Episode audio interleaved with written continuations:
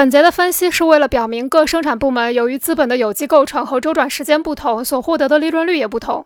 由于各部门间存在竞争使得资本从低利润率的部门转移到高利润率的部门。资本的这种自由转移引起了全社会形成平均利润率或一般利润率。平均利润率实则就是将整个社会资本看作一个整体它是社会的剩余价值总额与总资本的比率。平均利润率是由各部门的特殊利润率转化而成的。